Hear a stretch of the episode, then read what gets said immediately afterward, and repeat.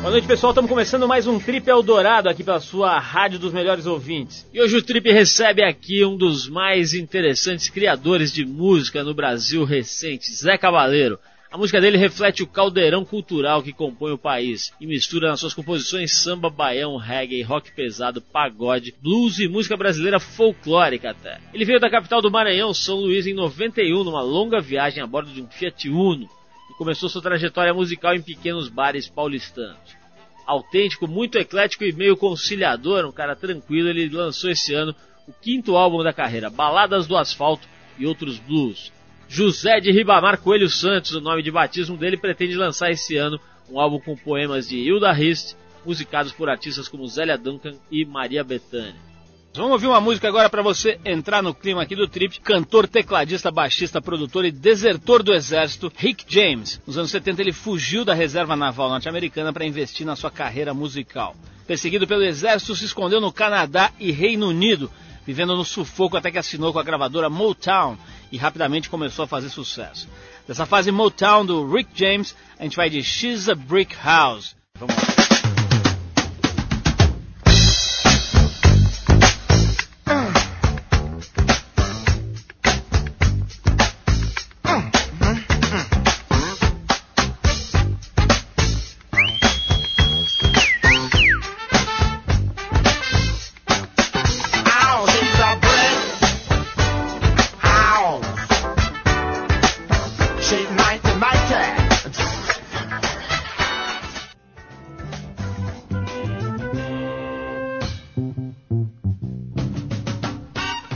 As grandes potências do mundo e os países em desenvolvimento discutem metas de diminuição de emissão de gases poluentes, a poluição vai mostrando suas consequências desastrosas. Essa semana, 2 milhões de crianças deixaram de ir à escola em Teherã, na capital do Irã. Todas as escolas e creches da capital iraniana foram fechadas por dois dias. O governo orientou crianças, idosos e pessoas com problemas cardíacos a não saírem das suas casas, devido aos índices preocupantes de poluição na cidade. De acordo com jornais, alguns locais da cidade são apontados como prejudiciais à saúde. A TV estatal vem transmitindo apelos para que as pessoas usem o sistema de transporte público para ir ao trabalho, deixando seus carros em casa. Um hospital especializado em problemas respiratórios divulgou ter recebido muito mais pacientes do que o normal nos últimos dias por causa da má qualidade do ar. As pessoas estão respirando também. Portanto, o mundo está realmente complicado. Um exemplo de como o problema da poluição deve ser pensado e discutido por todo mundo, não só pelos governos, partiu essa semana de onde menos se esperava. A quarta maior fábrica japonesa de automóveis, a Mazda, está recomendando que seus empregados andem até o trabalho em vez de usarem seus carros ou transporte público. O porta-voz da empresa, Ken Haruki, disse que a decisão faz parte de um esforço para melhorar a saúde dos funcionários da empresa e para proteger o meio ambiente. Aqueles que se alistarem na Eco Walk Commutation Allowance como o projeto é chamado, vão receber um bônus de 1.500 ienes por mês, algo em torno de 30 reais. A companhia que tem base em Hiroshima tem 20 mil empregados. Ainda não pensa em estender o projeto para suas filiais no resto do mundo. A Yamaha, a maior empresa de motocicletas do Japão, implementou um projeto parecido faz um ano separei uma música que é de um cara. Agora o, o, o, Jack Johnson tá na moda, né? As pessoas descobriram o Jack Johnson, tá até, se não me engano, até em trilha de novela da Globo já. E o Jack Johnson, para quem não sabe, foi um surfista profissional que, enfim, competia no nível entre os melhores eh, 40 surfistas do mundo e enveredou pelo cinema e pela música e hoje está fazendo grande sucesso. Jack Johnson, uma, um, um, tipo de balada meio folk, meio com umas pitadas de reggae, uma, uma música muito gostosa. E, o, como eu disse, o Jack Johnson está por aí, mas pouca gente conhece um parceiro do Jack Johnson que se chama Donovan Frankenheiter. O cara também foi surfista profissional, era um outro estilo, não era competidor de campeonato, era um, o, que se, o que se chama por aí de soul, soul surfer, ou um surfista de alma, seja lá o que isso for. Enfim, um cara que fica viajando, curtindo e pegando onda e que também é, se encaminhou para a música e lançou um CD muito interessante que tem produção do próprio Jack Johnson e do Mário Caldato, que é um brasileiro que faz, que produz discos incríveis por aí, de um monte de gente, já trabalhou com D2, com um monte de gente boa. A gente separou uma faixa do Donovan Frankenheiter que eu acho que, que explica bem esse CD novo e que se chama It Don't Matter e que tem participação do Jack Johnson na guitarra. Vamos ouvir então, gravado no Havaí, hein? Detalhe, gravado no estúdio Mango Tree do Havaí, Vamos lá, Donovan Frankenheiter, provavelmente um lançamento aqui, você talvez nunca tenha ouvido em lugar nenhum. Se já ouviu, é um privilegiado. Vamos lá, It Don't Matter.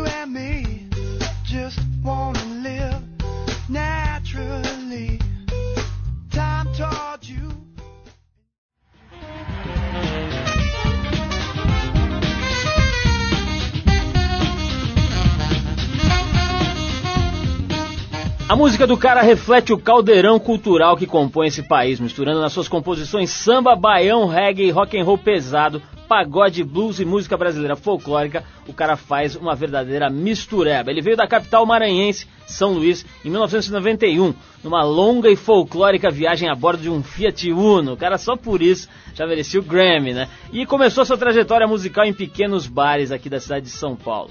A projeção nacional aconteceu depois de uma pequena participação em 97 no especial que a MTV fez com Gal Costa.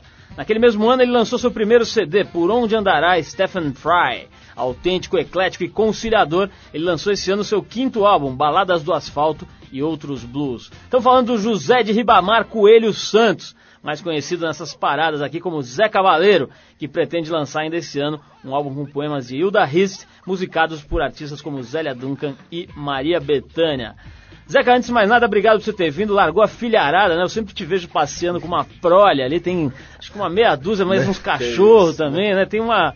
Eu vejo você passando ali, a gente mora no mesmo bairro aqui em São Paulo, e eu sempre te vejo passando ali com uma galera. Quer dizer, você deixou seus afazeres familiares, profissionais e pessoais para vir até aqui nesse nosso modesto estúdio. Então, antes de mais nada, obrigado. Eu quero saber essa história de vir de São Luís num Fiat Uno. Como é que foi isso? É verdade essa história aqui? É verdade. Antes de tudo, agradeço o convite aí. Bem que eu gostaria de ter uma prole tão numerosa assim, mas não, não sobra tempo. Só tenho dois. É... Essa viagem foi uma grande aventura, cara. É, eu tinha. Foi em 91, eu tinha 23, 24 anos. Não me vejo mais fazendo isso hoje, claro. Mas não tinha muito a perder também naquele tempo e eu estava meio esgotado lá em São Luís com, com, a minha atividade de músico e tal, não vendo muitos horizontes. Enfiei a, a casa, não era muita coisa, né? para caber no Uno. e fiz uma viagem que foi muito prazerosa. Passei 20 dias, vim sem pressa, tinha alguma grana e tal. Sozinho, você vê? Eu e a minha mulher à época a Solange. E a gente veio parando em todas as cidades onde a gente tinha amigos, Teresina, Fortaleza, Salvador, passamos uma semana em Arraial da Ajuda, Belo Horizonte, até chegar em São Paulo. E vim para não vim com esse com esse com essa com esse objetivo tão claro de fazer uma carreira, vim para ver, vim para aprender, para fazer coisas e ver qual, qual era mesmo. De repente as coisas aconteceram, né? Zé, que eu tô vendo nessa pesquisinha que a gente preparou aqui sobre a tua história, que o teu nome de batismo, né? Como é que é aqui? Deixa eu ver aqui. José de Ribamar. José de Ribamar. Aliás, tem uns 800 mil José de Ribamar lá no, no, na região Nordeste. Mas enfim, se você recebeu essa, esse nome por conta de uma promessa. Que promessa foi essa que seus pais fizeram que sobrou para você pagar, né? Sempre sobra para alguém, né? Na verdade, assim, esse é um nome maranhense, apesar de ter em outros estados vizinhos, Ceará, Piauí e tal, é um nome do Maranhão. Reza a lenda que um pescador certa vez achou uma imagem de São José boiando sobre o mar, em riba do mar. Então teria, e o santo teria pedido a ele para erguer uma igreja e tal. E ele ergueu essa igreja na vila lá de, de pescadores. Essa vila deu origem à cidade que hoje é uma cidade famosa lá do estado, que é um balneário chamado não por acaso, São José de Ribamar. e é uma, é uma espécie de Aparecida do Norte lá, maranhense, onde as pessoas vão levar é, suas vão fazer promessas, cumprir promessas, eles vendem umas, umas coisas de cera, braço de cera, perna de cera, olho de cera, tem um troço assim meio, meio curioso. A pessoa faz a, a promessa e, e, vai lá, faz umas romarias e paga lá a promessa, né, pro santo. Então é um santo muito cultuado em todo, em todo o estado. Quando a minha mãe ficou grávida de mim era uma idade para aquela época avançada, 36 anos, né? era uma idade de risco. Hoje em dia as mulheres parem até com 60 anos, mas naquele tempo era uma idade de risco e ela se pegou com esse santo aí. Eu, por, então, assim, tem milhares, de cada 10 meninos que nascem, 9 pelo menos levam o nome de, de José de Ribamar, especialmente no interior, né? Como eu era um, uma criança interiorana. Agora, podia ser pior, né? Podia ter sido uma promessa para Santo Agripino, né? Qualquer coisa então, assim. Então uma homenagem ao José Sarney, né? Imagina você chamar... Que é Ribamar, viu? É Ribamar é também, Ribamar, né? É Ribamar. O Ferreira Goulart também é Ribamar. O, o Zeca, o, teve, recentemente teve aqui o Maurício Cubruzzi, que hoje faz as reportagens lá no Fantástico Sim. e tal, mas começou como crítico musical, né? Era editor da revista Som 3, antigamente. Ótimo crítico, por sinal. E ele falou uma coisa que deixou a gente meio intrigado. Ele falou o seguinte: olha, eu não gosto de gente que vive na, naquela nostalgia permanente. E por isso ele disse que tinha doado milhares de discos de vinil que ele tinha guardado durante a vida toda. Né? E ele disse o seguinte: para mim, as pessoas precisam prestigiar mais as novas produções musicais. Você concorda com ele? Você acha que tem que se, se é, é, romper, assim, rasgar mesmo esses laços com com o que é antigo e tal. Como é que você vê isso? Não, olha, é complexo isso daí, porque assim, eu sou fã do Maurício, inclusive era um assinante da revista Som 3, foi uma coisa que fez muito a minha cabeça durante um tempo, porque por muito tempo foi a, o único, a única publicação que, que trazia informações sobre, sobre, sobre música de uma forma mais, mais aprofundada e tal, naqueles anos 80, né? E. Mas eu sou meio, é, acho meio ambíguo essa história aí, porque ao mesmo tempo que eu acho que a gente tem que estar aberto e atento, e ideologicamente eu me, me posiciono ao lado dele, de estar atento às coisas novas, ao mesmo tempo a produção contemporânea é, nem sempre satisfaz os teus anseios estéticos, vamos, vamos, vamos, dizer assim, né? E os clássicos são os clássicos, né, bicho? Quando eu não tenho nada para ouvir, eu não vou ouvir uma coisa up to date só porque é, é, é do momento, se é uma coisa com a qual eu não tenho nenhuma afinidade. Então eu prefiro ouvir o velho Lou Reed, o velho Bob Dylan, sabe, nos meus um Cartola, da, porque eu sei que aquilo ali não tem não tem erro. Ao mesmo tempo você não pode ter essa postura conservadora de se fechar para o novo e tal. Eu sou um, um, fã do vinil, então eu guardo meus discos assim com o maior carinho, não me desfaço deles por nada. Ô Zeca, tem uma, uma história muito interessante. A gente publicou aqui na Trip, eu acho que faz uns 13, 14 anos o, o fenômeno do reggae no Maranhão, né? Tem lá toda uma cultura de reggae que é uma coisa meio, meio adaptada, né? Quer dizer, não é exatamente o que rola na Jamaica, é uma coisa que só, só tem só lá, lá, né? Tem aquelas paredes de caixas de som, São as, e radiolas. as radiosas e tudo mais. A gente fez uma matéria há muitos anos, com, foi feita pelo Otávio Rodrigues, que depois Otávio, foi morar lá. Meu brother. E agora está aqui de volta, trabalhando com a gente aqui de volta. Enfim, é, para tentar desvendar essa história. Quer dizer, por que diabos, justamente lá no Maranhão, foi formada uma cultura de reggae que só existe lá, né? Quer dizer, mais ou menos aquela história mal comparando do jiu-jitsu, né? Que nasce no Japão, mas é reconstruído no Brasil. Como é que é esse reggae maranhense? Por que cargas d'água isso aconteceu naquela, naquele pedaço? Cara, é um grande mistério. Antropólogos, músicos, estudiosos de toda a natureza e curiosos em geral tentam explicar isso daí, mas é uma coisa meio, meio misteriosa. O próprio Otávio é um grande pesquisador dessa história do, do reggae no Maranhão. Em julho agora eu tive lá e teve um grande festival com participações de brasileiros, maranhenses e jamaicanos. E eu fui lá ver o show do Eric Donaldson, foi, foi um barato, encontrei o Otávio inclusive. E hoje há um, há um, há um, a coisa avançou de tal maneira que alguns compositores desses, assim, dinossauros, né, tipo tipo o próprio Eric, é, Gregory Isaac, Dennis Brown, compõem especialmente para as radiolas de São Luís. Quer dizer, são, são reggae feitos especialmente para lá, que nem na Jamaica se ouve. Eles ganham uma grana por isso e o cara ganha exclusividade. Porque há uma verdadeira guerra, né? Pela exclusividade. Uma competição, uma entre, competição as radiolas, entre as radiolas. Inclusive. Como é que esses caras ganham grana? É com, com publicidade, não? É com publicidade, com festivais, com festas que eles Ingressos organizam. também, né? Ingressos de festas que eles tá. organizam normalmente. E, e, alguns até já construíram verdadeiros impérios lá, né? Com essa, com essa história do reggae que é realmente muito popular. Agora, a explicação. Tem uma explicação geográfica, porque as coisas vinham ali. Todo, toda sorte de contrabando que vinha ali para o Maranhão e Pará vinha ali pelas Guianas, né? Que tem também uma cultura reggae já importada da Jamaica e tem uma proximidade geográfica ali com o Caribe e tal. Isso é uma, uma das explicações. A outra é o próprio, a própria afinidade mesmo cultural, climática. O, o, o Maranhão é um tem algo de Jamaica, né? Tem a cultura da maconha, que é, que é muito forte lá. E a própria música produzida lá, o Bumba Meu Boi, tem uma cadência que lembra o reggae. Então isso seriam algumas uma tentativa assim de antropologia de boteco de explicar um pouco essa, esse fenômeno, né? Mas é uma coisa realmente é onipresente, assim, em qualquer lugar que você vá tem um reggae rolando. Daqui vamos falar um pouquinho desse teu apelido aí, você já deve ter respondido isso 800 vezes, mas não dá para deixar, não dá para deixar de lado. Né? O cara me aparece aqui, chama José Ribamar, de Coelhos, José de Ribamar, Coelho Santos, me aparece aqui de Zé Cabaleiro e não quer que a gente pergunte. Então, aguenta aí, nós vamos perguntar sobre isso. Eu sei que rolou uma história na faculdade e tal, mas antes vamos tocar uma música, a gente já volta com o Zé Cabaleiro hoje aqui no Trio. Esse cara é um absoluto gênio em todos os sentidos como compositor, presença de palco, até a roupa que ele usa é absolutamente especial. Tô falando do Luiz Melodia, a gente separou uma das faixas clássicas dele aqui. Vamos lá, Ébano com Luiz Melodia e a gente já volta.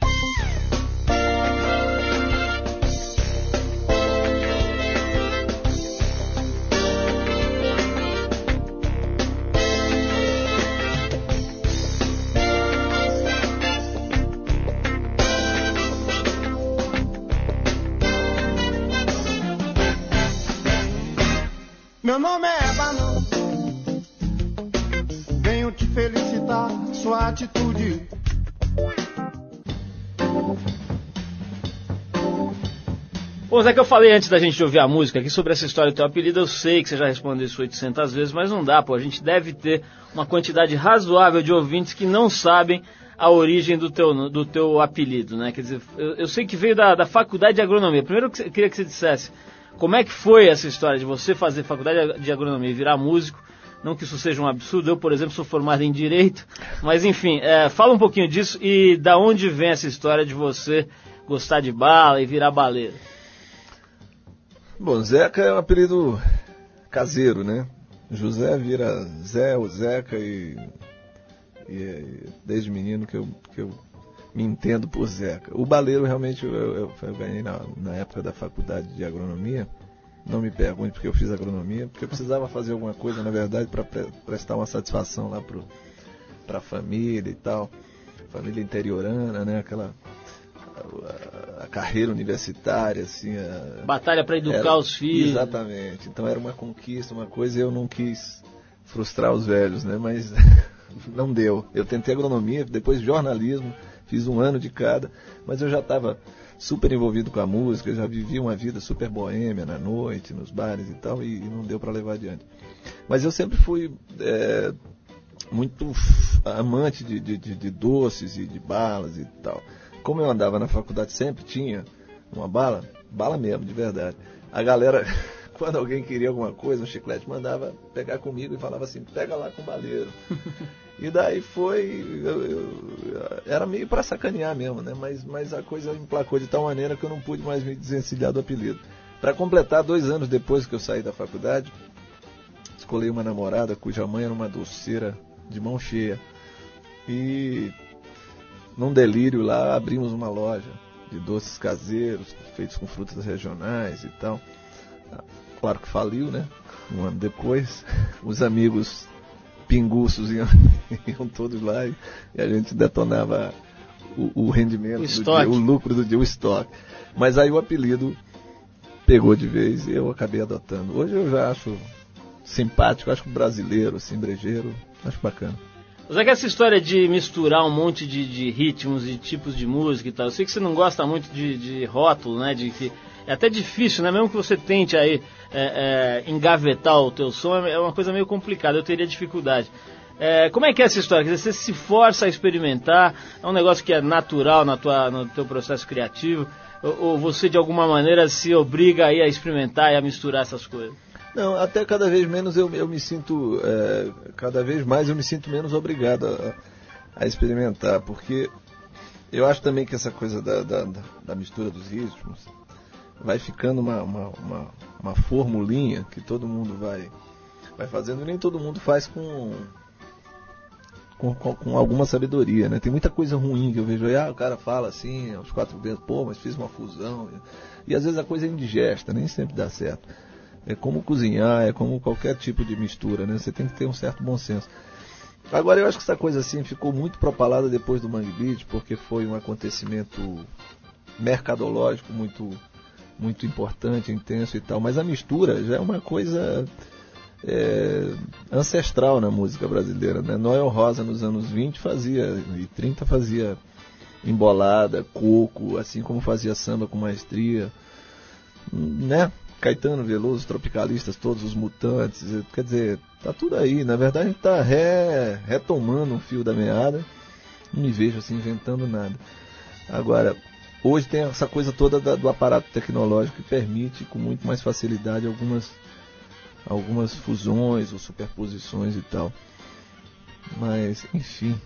Sei lá. Eu tô vendo, eu tô vendo aqui, cara, que além de você misturar ritmos e fazer música boa, você faz também cozinha de primeira, né? Diz que tem até um livro de culinária sendo arquitetado aí nas suas horas vagas. Como é que é esse lado aí? Tem mesmo essa história de você saber cozinhar, se esmerar na cozinha? Cara, eu sou um grande cozinheiro, modéstia à parte. Sou, sou melhor do não que Não é só bala de coco né? que você faz, não. e isso, essa, essa, essa, essa lenda urbana aí nasceu quando eu dividi um apartamento com o Chico César nos dos anos 90, entre 93 e 95 a gente morou junto, e a nossa casa era uma era uma bagunça, era um apartamento super pequeno, era uma zona, mas tinha, éramos duros pra caramba, mas tinha uma, era um lugar muito frequentado por músicos, cantores, cantoras, todo mundo é, aspirando um lugar ao sol e tal. E eu era o cozinheiro oficial da, da parada lá, né? Eu sempre cozinhava, o Chico lavava a louça. E, e, e nessa, às vezes, de não ter os ingredientes certos, a gente acabava improvisando, fazendo coisas com o que tinha à mão. Disso daí nasceram algumas eh, receitas que ficaram interessantes, entendeu? Casualmente, intuitivamente, porque eu não tenho nenhuma formação, aprendi vendo. E aí o pessoal começou a incentivar, pô, anota aí essas coisas. Mas eu falei, pô, não, cada dia que eu fizer eu vou fazer diferente. Então, então mas anota, vai anotando essas, para aí vir uma receita, né? E eu fui aprimorando e batizando os pratos com alguns nomes. Já cozinhei até na TV, bicho, em programas de foi lá no Ronifon já, não? Fui no Ronifon, mas não fui cozinhar, não. Pô, Ronifon é nosso, no... nosso brother aqui, já veio duas vezes Olha aqui figuraço, figuraço, cara mais culto que eu já vi na minha vida. É, e um, um, um Elegante, lord, né? Um né? Elegante, é. E, mas aí fui nesses programas aí, Cozinha Coisas, da Cozinha Regional do Maranhão. e rece... Uma vez eu fiz um, um, prato que eu batizei que chama Vera Fish, que é o meu, meu carro-chefe, que é um. Que é um um badejo com, com molho de licor de, de, de, de cassis, mel e manjericão, que é um troço que funciona nas pampas. E aí pintou essa coisa de fazer o livro, né? Eu cheguei até a batizar ele de Diário de um Magro e uns meses depois o Mário Prata lançou um livro com o mesmo nome, né? Uhum. Por causa disso eu vou dedicar a ele uma receita de giló. Mas aí o livro ficou paralisado porque começou também a ficar mais ambicioso na minha cabeça. Eu quero viajar, conhecer algumas coisas aí pelo interior do Brasil e fazer um livro um pouco mais científico, entre aspas. Tem um assunto que é quase inevitável tocar com um músico hoje em dia, né? Que é assim, de um lado a pirataria comendo os lucros e a receita aí de quem faz música. Por outro lado, quebrando uma indústria bastante, é, é, vamos dizer, autoritária e, e, e, e oligo, um oligopólio que, que eram as gravadoras, né? Quer dizer, hoje elas estão numa situação bem mais difícil e tendo que ficar pianinho, né? Quer dizer, diante do quadro que a própria sociedade foi se encarregando de montar, né? Como é que você acha que no, no, no, no cômputo geral a coisa melhorou ou piorou para o músico? Cara, é, nunca é uma, uma, uma, uma via de, um, de, uma mão só, né? Melhora em alguns aspectos, piora em outros. Essa coisa do, do, do da falência das gravadoras e, do, e do, do crescimento da força da internet, por exemplo, forjou algumas carreiras que Hoje mesmo eu li uma matéria uh, no jornal sobre uma banda carioca, For Fun, que estava gravando na mesma época lá no estúdio, nas nuvens, na mesma época que, em que eu estava mixando esse meu último disco, eles estavam gravando lá com Liminha e tal. É um fenômeno. É um trabalho que foi divulgado só pela internet, é independente, um selo independente, e eles lotaram o Canecão com 3 mil pessoas. Hoje em dia não é qualquer. Nem os medalhões mais põem põe esse público numa casa como o Canecão. Então é um fenômeno da internet, assim, desse, desse universo virtual e tal. Então isso só poderia acontecer assim. Por outro lado, esse enfraquecimento das gravadoras eu acho que é, é ruim também, né? Mas eles estão comendo o, o, o, pão que eles próprios amassaram, né? Porque eu acho que se há 20 anos atrás tivesse havido uma política assim de renovação real e buscar a gente em todos os segmentos para entendeu? Para sustentar a cena musical hoje, não estaria um, um quadro tão tão tétrico como está agora, né? Eles ficaram só querendo aquela cultura do lucro, de ganhar sempre, cada vez mais, e, e, deu no que deu. Hoje há um esvaziamento muito grande. E não é que não haja coisas interessantes sendo feitas. Eu viajo por aí, ganho CDs e vejo. Tem gente lá em Sergipe fazendo música eletrônica interessante, tem gente fazendo rock em Santa Catarina, bacana, entendeu? Tem coisas, mas cadê o espaço, né? Zeca, vamos falar de. Vamos falar sobre processo criativo. Eu queria saber como é que funciona. Outro dia teve uma pessoa que publicou um livro. Ela entrevistou uns 20 criativos de áreas diferentes. Tinha publicitário, tinha músico, tinha escritor. Pra ver como é que o cara faz. Né? Tem um que senta, num, bota um chapéu pensador, tem outro que vai andar na rua, e enfim, cada um tem o seu jeito de criar. Vou querer saber como é que é o seu, mas antes vamos tocar mais um som aqui pra gente dar uma relaxada. E a gente já volta com Zeca Baleiro. Sabotagem com o Instituto. O Instituto é o nome de um grupo de produtores aqui de São Paulo que vem mexendo no som de alguns dos nomes mais importantes da música brasileira. Eles já colaboraram com Nação Zumbi, Plant Ramp, Dona Sila do Coco e até o DJ canadense Kid Koala. Agora a gente ouve a parceria que eles fizeram com o rapper Sabotage, que foi assassinado, né? Aquela história triste aí da, da morte do Sabotage, mas que deixou uma obra bem legal. Vamos ouvir a Cabeça de Negro com Sabotage e Instituto. Vai lá.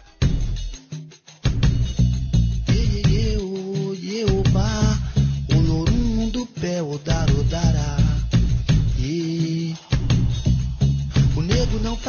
tempo, não. Suas origens vêm de Angola um bom tempo. Sabotes e o Brasil, bem Brasil no Rio do Verdinho, cabeça de negro. Desfecho conforme vive o vento, se mostra respeito pro povo, um ofenso, universo, protetor do ouro.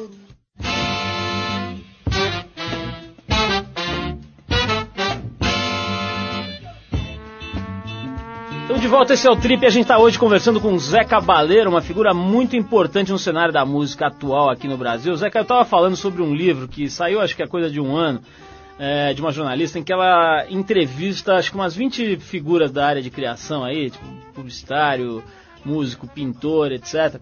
Para saber como é que os caras conseguem criar, né? Tem um que vai conversar com o avô, outro que sai na rua e toma um café e tal. Você, você como é que é? Você, você faz as suas músicas em casa, você escreve as coisas, você sai tocando no violão. Como é que, como é, que é o teu processo? Tomar um café é uma boa pedida sempre, porque exalta os sentidos, né? Mas eu, eu não.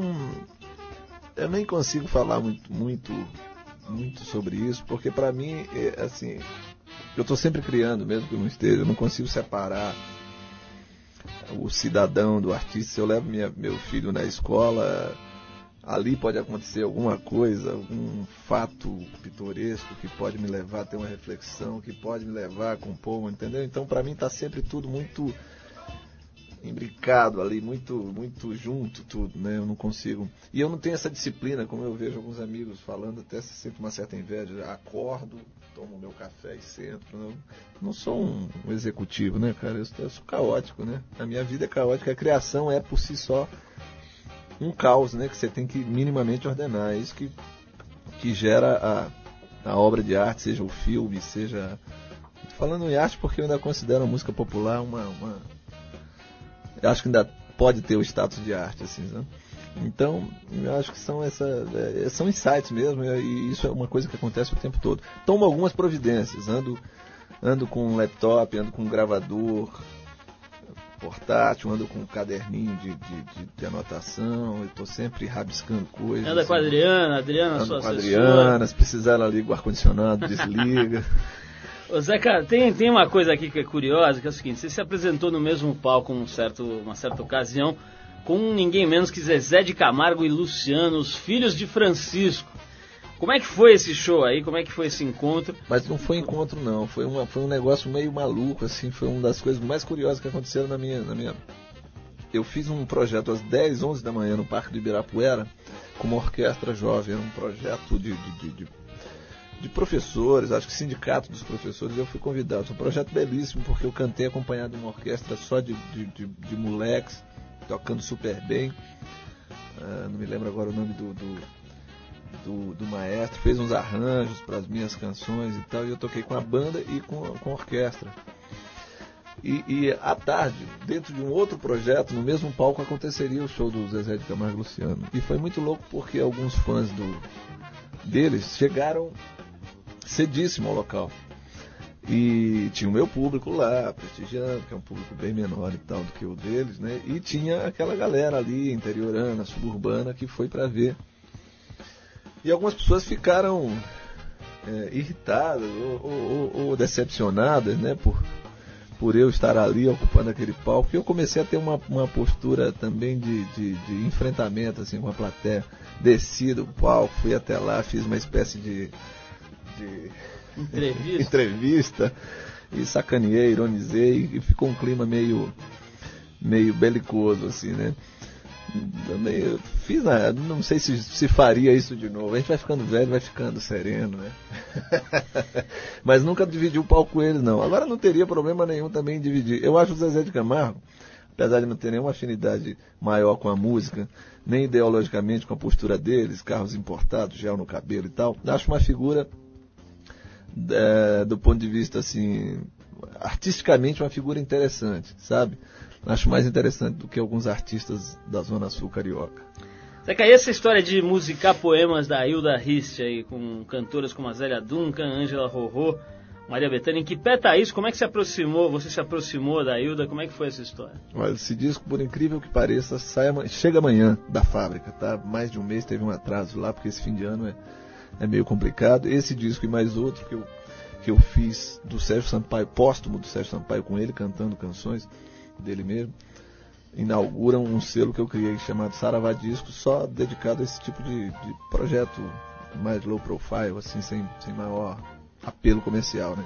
A Hilda é uma história muito curiosa. Quando eu lancei meu primeiro disco, eu mandei para ela autografado como um fã, sem nenhuma expectativa maior. E aí ela me, me, me telefonou três dias depois, meio doente, que ela tinha acabado de sofrer uma isquemia, e falou assim: Quero ser sua parceira. Tinha adorado o heavy metal do senhor, e bandeira e tal. E ela era uma figura bem rock and roll, né? A maneira dela. E aí já, já falou que queria ser minha parceira, que literatura não dá camisa a ninguém, né? o negócio é, é ganhar dinheiro, música popular é que dá grana e tal. E aí eu falei, bacana. Ela já leu um poema lá, pediu para eu anotar e para musicar. E além disso, um mês depois, alguns meses depois, ela me mandou um disquete com toda a obra poética dela. Isso já, já, já faz oito anos. E ali eu descobri uns dez poemas assim, super líricos, delicados, musiquei esses poemas e, e, e levei para ela. Ela adorou e aí a gente começou a, ter esse plano esse projeto de fazer um disco com, com dez cantoras, cantando cada qual uma canção.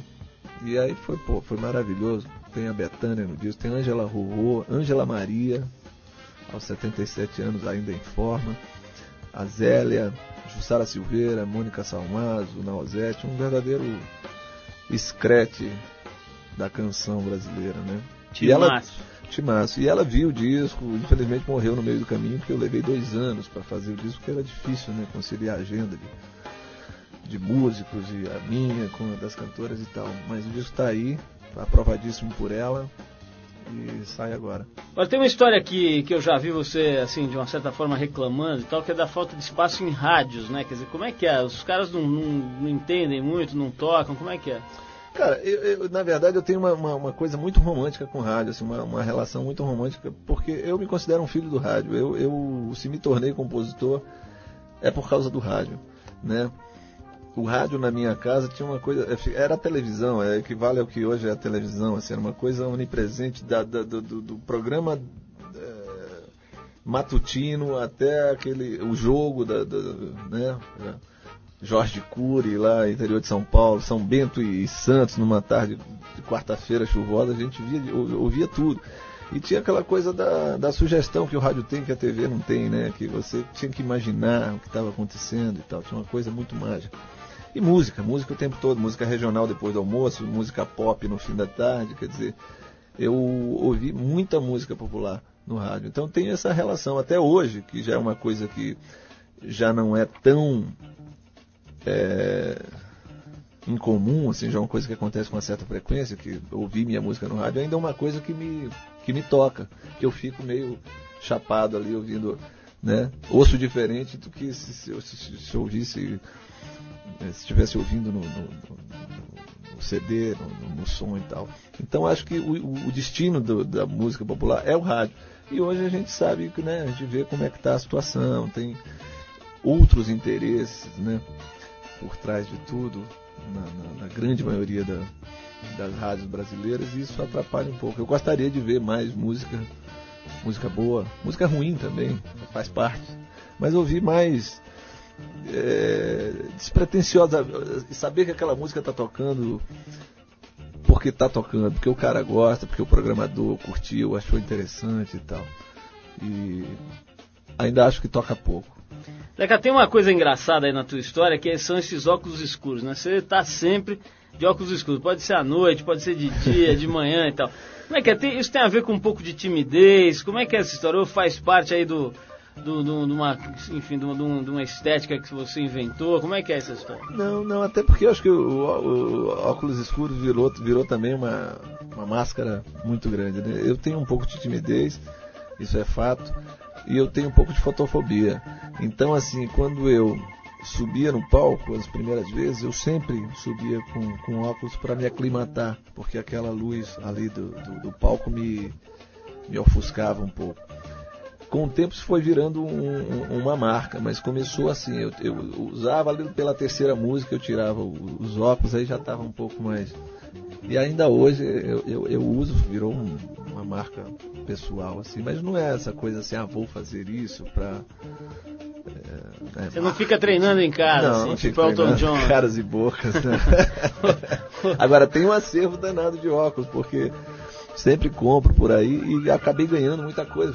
As pessoas sabem desse meu fetiche com os óculos, então acabam me, me dando, ganho muitos presentes aí pela estrada, então tem um acervo aí de mais de 100 sem óculos. Zeca, brigadão pela tua presença Valeu. aqui, adorei bater papo com você, conhecer um pouco melhor teu trabalho aí, como é que, desde a tua vinda de Fiat Uno até os discos que o Marciano vai levar para casa. Então acho que dá uma geral aí, é, é, bastante razoável nesse tempo que é relativamente curto que a gente tem aqui, mas valeu, espero que você volte outras vezes. E vamos recomendar esse disco teu novo aí com as cantoras, né? Tá, você falou que tá saindo agora, né? É, poemas da Hilda Rist e, e, e cantados, interpretados, musicados por você, né? Por e cantados por um, uma seleção brasileira de cantoras aí, maravilhosa. Melhor que a seleção do Parreira. Legal, Zeca, obrigado. Então vamos tocar mais um som e a gente segue com o Trip Eldorado. Prazer.